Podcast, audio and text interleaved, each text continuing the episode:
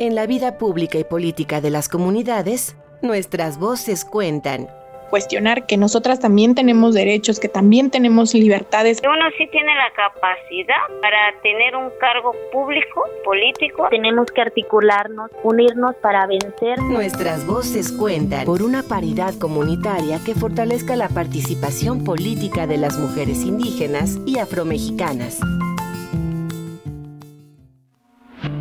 En el periodo del 7 de septiembre de 2020 al 1 de julio de 2021, se presentaron ante el INE 140 denuncias por violencia política en razón de género.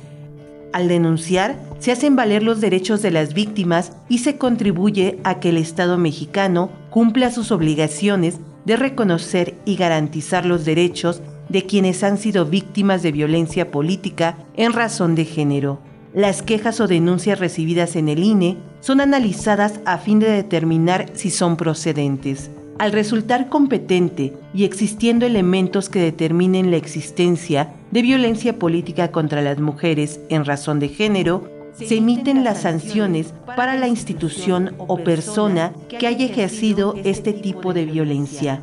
Arisbet Orozco es activista zapoteca oriunda del municipio de San Ildefonso, Villa Alta, Oaxaca, donde denunció la violencia política de la que fue víctima, para atender las problemáticas de su comunidad, que incluyen la erradicación y prevención de la violencia de género, propuso un reglamento a las autoridades, acción que la convirtió en víctima de violencia digital, difamación, amenazas y acoso.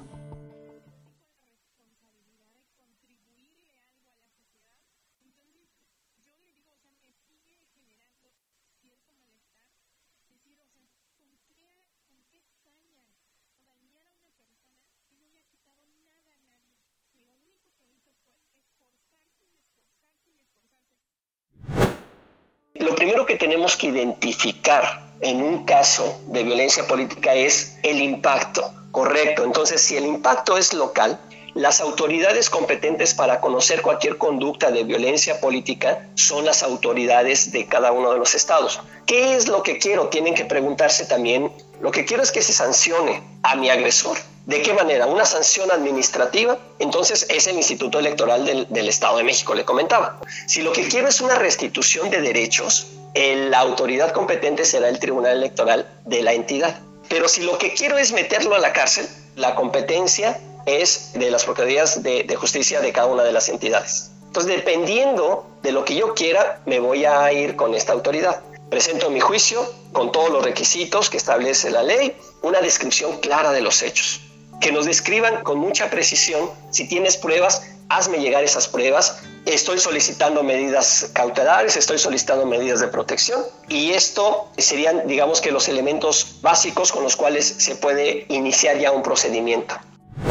Algunas de las sanciones que contempla la ley para la violencia política contra las mujeres son la amonestación, multas, pérdida de registro o cancelación de candidatura o del partido político, interrupción o suspensión inmediata de la propaganda política o electoral, actos reparadores del daño, disculpa pública o bien la reducción de hasta el 50% de las administraciones del financiamiento público, entre otras.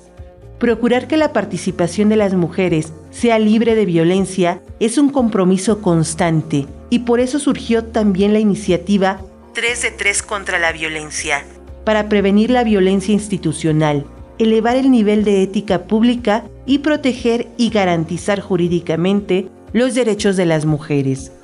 La conocida 3 de 3 pretende que quienes tengan antecedentes como deudores de pensión alimenticia, acosadores o agresores por razones de género no puedan aspirar a ninguna función pública o cargo de elección popular.